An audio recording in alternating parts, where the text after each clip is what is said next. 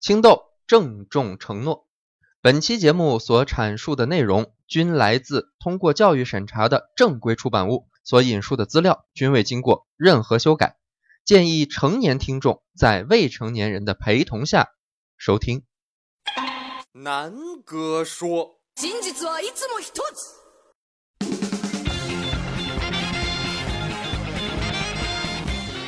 你反对的都是我赞同的，你 同意的都是我反对的。对的真相就在第二季，南哥说。亲爱的小伙伴们呐，小伙伴们呐，出大事儿啦！有听众给我们留言提问啦！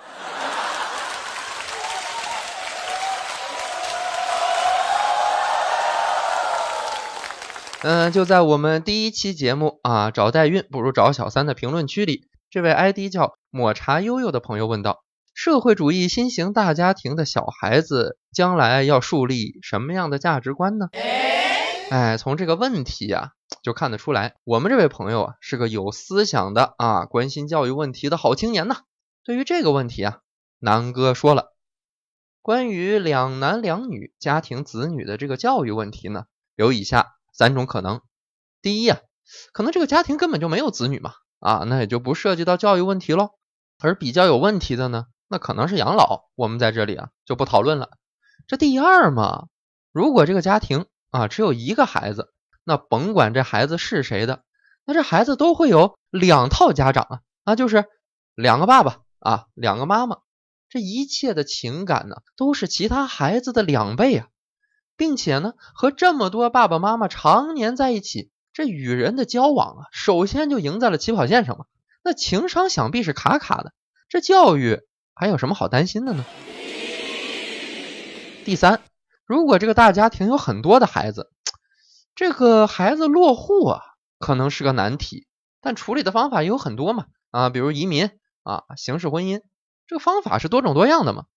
关键呢是在于有这么多人工作赚钱，那小孩子的生活呀，肯定是有保障的嘛，并且呢，爸爸妈妈们以身示范，在这样家庭长大的孩子呀，一定会得到最开放、最完善的性知识教育。基于以上三点，那孩子的三观一定是正的不要不要的。好了，这个问题呢，南哥算是解答完了。这位抹茶悠悠，您还满意吗？其实说来也巧啊，我们今天的这个话题啊，也和教育有关。就在上星期，一名家长晒出了《珍爱生命小学生性健康教育读本》的部分配图，吐槽其中内容的尺度太大，从而呢引来了很多网友的热议。这使得性教育的这个话题啊，再次被推到了风口浪尖。以往呢，我们这一代人对待这个话题啊，多也是以吃瓜群众的态度。然而呢，考虑到现在八零九零后的小伙伴们已经陆陆续续成为父母了，想必面对子女性教育问题上啊，也是有诸多的困惑。那么，为了让小伙伴们不再困惑，南哥挺身而出，亮出了自己犀利的观点，那就是我们要向小学生学习性知识。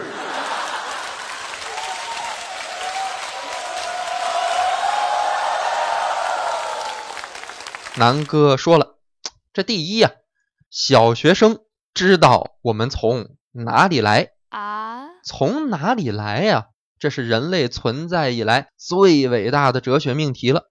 而关于这个问题啊，我和我的小伙伴们听到的回答却都是这样的：你是从石头里蹦出来的，啊，你是我在大街上捡的，啊，拐了啊，拐了。你是我充话费换来的，你是我从那个网上下载的。哎，可是妈妈，咱家没有网啊。哎，那就是我蹭隔壁王叔叔的 WiFi 下载的。啊，长此以往，被这样荒谬的答案环绕，可想而知，我们距离人类的终极智慧将越来越远。但是呢，小学生却清楚的知道答案。在北师大出版的《小学生性健康教育读本》二年级下册里啊，对于我们从哪里来这个问题是这样回答的啊：我从哪里来，分为三个步骤：第一步，爸爸妈妈相亲相爱；第二步，爸爸的阴茎放入妈妈的阴道；第三步，爸爸的精子进入妈妈的子宫。如此清晰、精确的解释，试问我们要不要向小学生学习呢？这第二嘛，小学生啊有着正确的性观念。哎，想想啊，我们的前辈们看的教材呀，那都是一把辛酸泪的。比如啊，一九三零年世界书局出版的《初中生生理卫生学》，认为啊，男性的遗精和女性的月经，这都是病啊，需要求医诊治。再比如啊，到一九四一年啊，这个上海黎明出版社出版的《性教育法》里。认为手淫的结果那是相当严重啊啊，它将酿成这个神经衰弱、夫妇不和睦，以及丧失生育能力，甚至啊夭折或得其他的恶症啊，这是何等危险！回顾历史，我们可以看到，对于这些基本的知识，我们的旧观念多么的可笑。而在北师大出版的《小学生性健康教育读本》二年级下册里，对于这些问题啊，有着明确的解释啊，他是这么说的。不同的人会对不同的身体变化产生困惑，让我们提前了解这些身体的变化，以轻松愉快的心情迎接青春期的到来。自慰是正常的性行为，我们应当尊重每个人的选择，不应该鄙视有自慰行为的人，也不应该取笑没有自慰行为的人。手淫，手淫不可怕，我们要勇敢的面对它。看到这里。作为老司机的我是老泪纵横了！是的，朋友们，你还在对着苍老师、小泽玛利亚老师的电影默默的撸啊撸，而事后却像做贼一样都不敢说一声吗？而小学生就敢大胆的说出刚才的滋味真舒服，这个 feel 倍儿爽，倍儿爽。这第三嘛。小学生啊，有着丰富的实践经验，无数事实告诉我们：出名要趁早，这恋爱也要趁早啊！你这初中才谈恋爱，还好意思说那是早恋？别逗了，您那晚恋还差不多。至于那些二三十岁才恋爱的，那叫黄昏恋呐！夕阳无限好，只是近黄昏呐。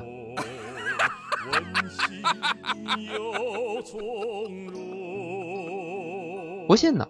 我们看看下面这些社会新闻的标题啊：土豪小学生插足网络女主播三角恋，零零后小学生当街闹分手，女生怒斥：“你到底把我当什么呀？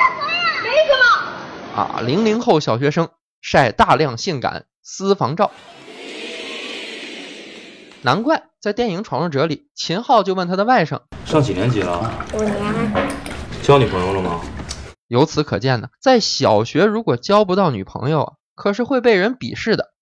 当然了，我们也要体谅广大单身狗们找不到男朋友、女朋友、男女朋友的艰难处境。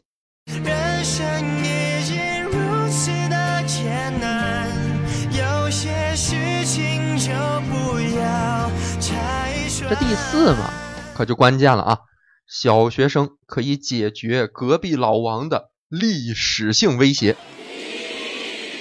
在北师大最新出版的《小学生性健康教育读本》二年级下册里啊，就谈到了隔壁老王这个历史性的难题呀。具体的场景它是这样的：爸爸妈妈，刚才邻居王叔叔要摸我的臀部，我说不行。嗯，你表现的很勇敢，王叔叔这样做是不对的，以后离他远一点。看。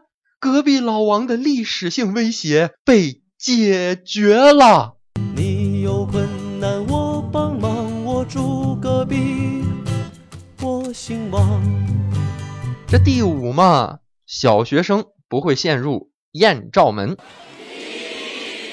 在北师大出版的《小学生性健康教育读本》五年级上册里有这样一段对话。这个对话呀发生的场景是在某精品影楼一个女性工作人员对刚刚拍完证件照的小学生说我还可以免费帮你们拍几张裸体照片怎么样啊不需要。小吉你说的对咱们走看这干净利落硬汉派的回答真是让阿娇听了会流泪冠希听了会惭愧呀。也充分证明了小吉和他的朋友是只实践不拍照的零五后好男人。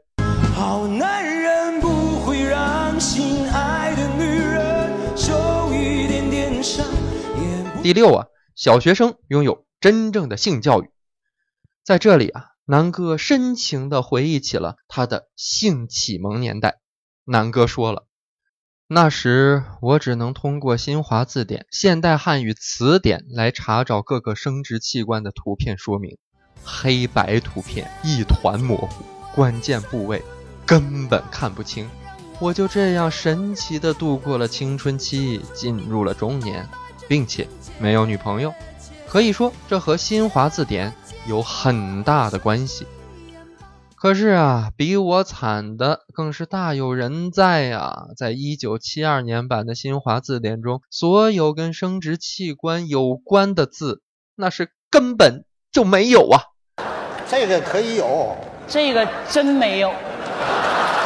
小时候和父母一起看电视，看到有接吻的镜头都要立即转台，以至于在很长一段时间里，电影中是不允许直接出现接吻镜头的。意大利电影《天堂电影院》就讲述了那些奇特年代的奇葩电影。哎，曾经戊戌四君子之一的谭嗣同有个梦想，他希望啊有学者能够致力于性教育，向国人普及性知识，想考交狗时经络肌肉如何动法，并绘图列说。多开考察淫学之馆，广布阐明淫理之书。一百多年过去了，谭嗣同的这个梦想仍然没有实现。而小学生比起我们呢，多出的不是 iPad、苹果手机或者未来的人工智能工具，而是多出了从小就能受到正规的、坦荡的、毫无遮掩的正确的性教育的可能啊！而在历史上不幸丧失了性教育机会的我们，真的需要重新向小学生学习性知识。